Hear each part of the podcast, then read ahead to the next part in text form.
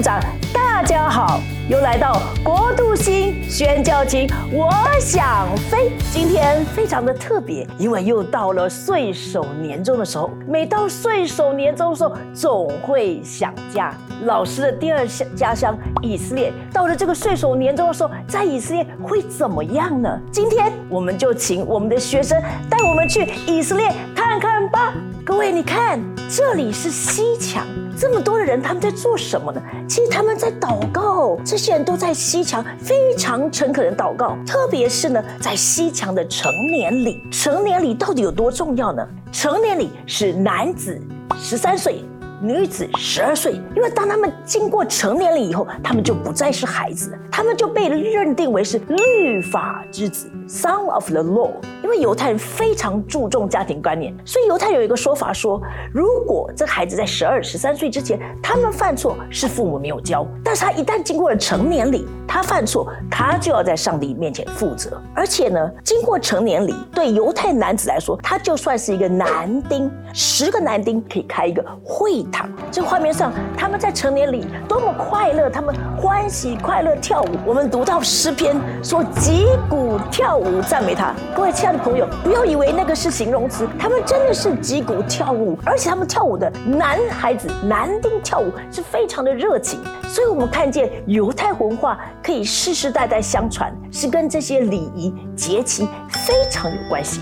那我们知道，其实西墙是分男院跟女院。虽然现在圣殿不在，但是他们还保留了这个意思。这个男生的这个西墙这一块，可以祷告、可以来唱歌跳舞的，是女生的两倍大。那么男生都带着这个小的 k e e p a 然后带着祷告经在西墙吟唱，所以每次你到节期的时候都非常感人。那么说完西墙以后，老师就要带大家看看阿拉伯区是怎么样。其实以色列这个土地非常特别，同时有犹太人跟阿拉伯人居住。你看，这是他们最热闹大马士革门对面的这块街。其实老师在这里看到这个街景，我真的触景不是伤情啊，触景安慰，因为我们在这里走了十年了，这个就。就是阿拉伯的公车站，你看到那个黄的了吗？其实这个是很现代的东西，在老师那个时候哦是没有公车站牌的，你知道。而且刚刚看到这个小商店里面哦，卖什么手机壳子啦，好卖日用品啦，其实很多东西都是从中国来的哈。那个盒子上面纸箱丢出来都是中国字，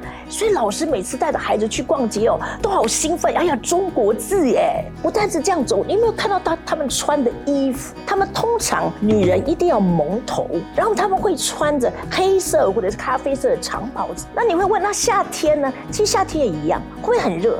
不会，因为它袍子非常凉快。那我们还看到一部阿拉伯的计程车，哈，全部是白色的，所以你要看，你要认。这个计程车不是像台湾是黄的，它是白车身哈，所以你会看到它现在都非常的现代，但是人的穿着还是保有它基本的这个文化的规格。可是你有没有发现，男士们绝不穿短裤，特别要小心。你做观光客，老师要劝你，就算再热，我建议你不要穿短裤，因为文化上。这是不合意的。那我们再来看看这个啊，犹太区跟阿拉伯区交界这个大广场，这个大广场也是老师生活的必经之地。这一排哈，走过去都是店，都是手机店呐，这个电器店呐。那各位一定知道，以色列这个我们说老城或者旧城有城门，那圣经上面你一定读到十二个城门。那现在来说，十二个城门，那有人说还剩下八个。那今天老师要告诉你的大马士革门，就是我们刚刚看到，还有我们等一下要经过这个大马士革门底下，要走它的商店街，一直穿出来是家访门。这两个门是现在最重要，也是民生上面，如果你住在阿拉伯跟犹太区的交交界，都会经过这两个门，也很漂亮。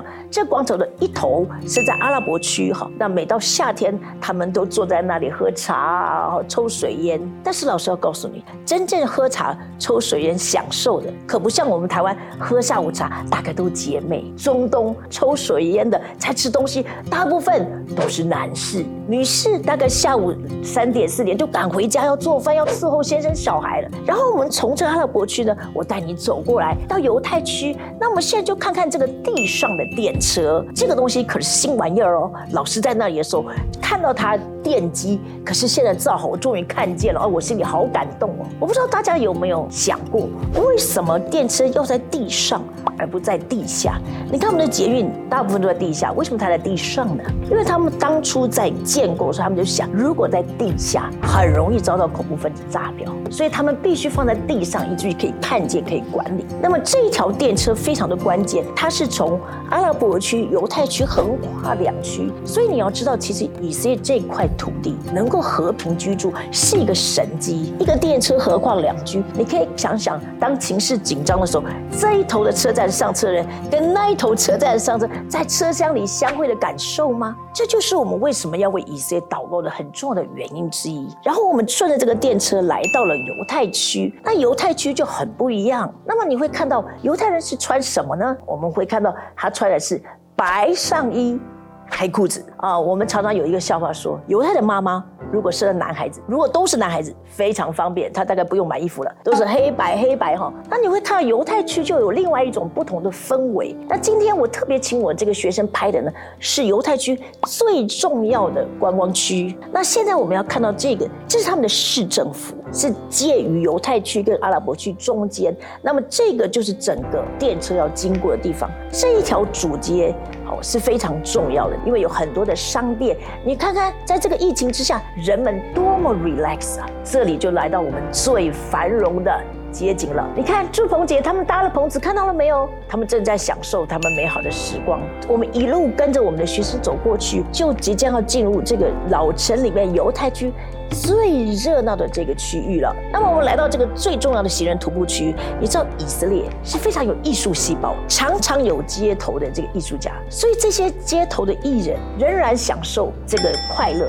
这是以色列旧城里最啊人挤人、最热闹的行人徒步区，尤其是在礼拜天开始哈，礼拜六没有哈，因为安息日。那我们也看看以色列中央大车站，啊，这个绿色的是一个标志上。面还有一个大大的时钟，然后以色列公共汽车，我我不知道你们有没有注意看，是绿色的。现在呢，给大家看看晚上的街景。那因为适逢祝棚节的附近，他们有的都搭了棚子在吃东西，或在一个伞底下吃东西。以色列犹太家庭呢，一个家庭也生很多的孩子，所以你常常看到父母推着这个车子。哦，在逛街，街上的这个小商店，冰淇淋啊，卖一些零食啊，卖基本的一些食物，男男女女晚上也都在逛街。这个就是班亚胡达它的行人徒步区域。如果你去过以色列，你一定去过这里买纪念品。但是我告诉你，这里的纪念品通常会比较贵一点，因为这是观光客必去的地方。然后因为是祝棚节，祝棚节是欢乐的日子，所以他们一样出来欢乐。大大小小买东西、吃东西，所以他们真是活在上帝的律律典章底下。可是我很高兴，今天王老师终于可以一解这个思乡之情，看见。一直祷告，在疫情中的以色列仍然欣欣向荣。那但愿这一些点点滴滴，不仅安慰我黄老师的心，也带大家一起去到最前线的现场，让大家为神所爱的百姓欢呼，而且感恩，继续为每一个我们所知道的民族国家祷告，特别为神所爱的犹太人来祷告。我们一起。为他们来做一个祝福祷告，亲爱的主耶稣，我们真的感谢你。今天借着学生能够带我们到第一现场，主要不但了为了我的思乡之情，尤其在年终岁首、岁首年终的时候，主我也看见这个民族在这个疫情之下，仍然欢欢喜喜享受祝棚节。